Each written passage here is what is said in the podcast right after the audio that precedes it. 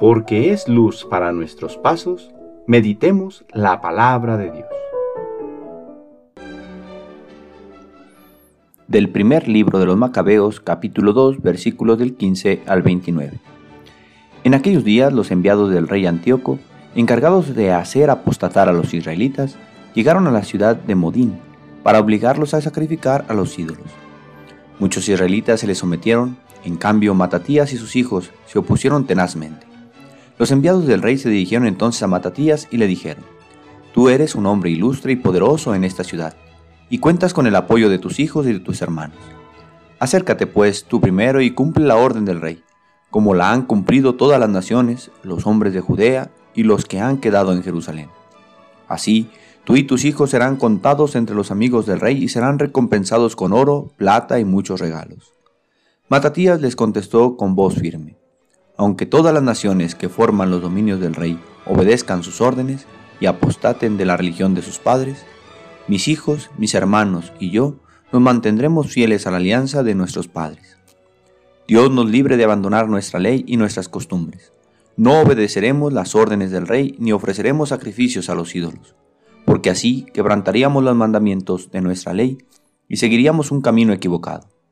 Apenas había acabado de hablar Matatías, un judío se adelantó a la vista de todos para ofrecer sacrificios a los ídolos en el altar, conforme al decreto del rey. Al verlo, Matatías se indignó, tembló de cólera y en un arrebato de ira santa corrió hasta el judío y lo degolló sobre el altar. Mató además al enviado del rey, que obligaba a hacer sacrificios, y destruyó el altar. En su celo por la ley, imitó lo que hizo Pinjas contra Nimri, el hijo de Salú. Luego empezó a gritar por la ciudad, todo aquel que sienta celo por la ley y quiera mantener la alianza, que me siga. Y dejando en la ciudad cuanto poseían, huyeron él y sus hijos a las montañas.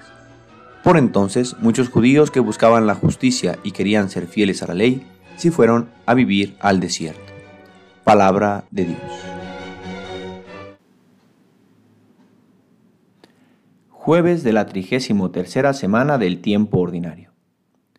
Cuando Jesús va de camino hacia Jerusalén, estando ya muy cerca y a la vista del templo, dijo, Si en este día comprendieras tú lo que puede conducirte a la paz. Y lloró. ¿Qué habría en el corazón de Jesús? ¿Se imaginan a Jesús llorando por una ciudad que no ha querido hacer caso a sus palabras y por lo cual hoy se aleja cada vez más de la salvación? Qué triste sería que hoy Jesús llorara por nosotros.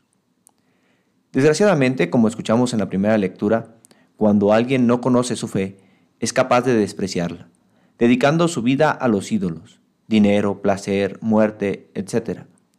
Pues quien no conoce a Dios y su bondad infinita para con nosotros, malbarata el tesoro que tiene.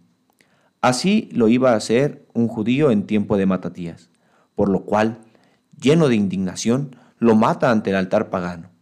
Y no se trata de imitar en esto a Matatías y sus hijos, en matar o dañar a los que no creen igual que nosotros, sino que nos demos cuenta de lo valiosa que es nuestra fe, que es un tesoro invaluable, al que debemos estar dispuestos a dedicar la vida y todo nuestro esfuerzo por conocerla mejor y amarla con mayor fervor.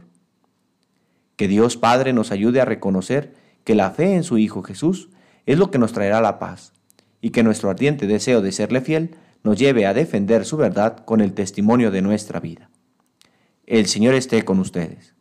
La bendición de Dios Todopoderoso, Padre, Hijo y Espíritu Santo, descienda sobre ustedes y les acompañe siempre.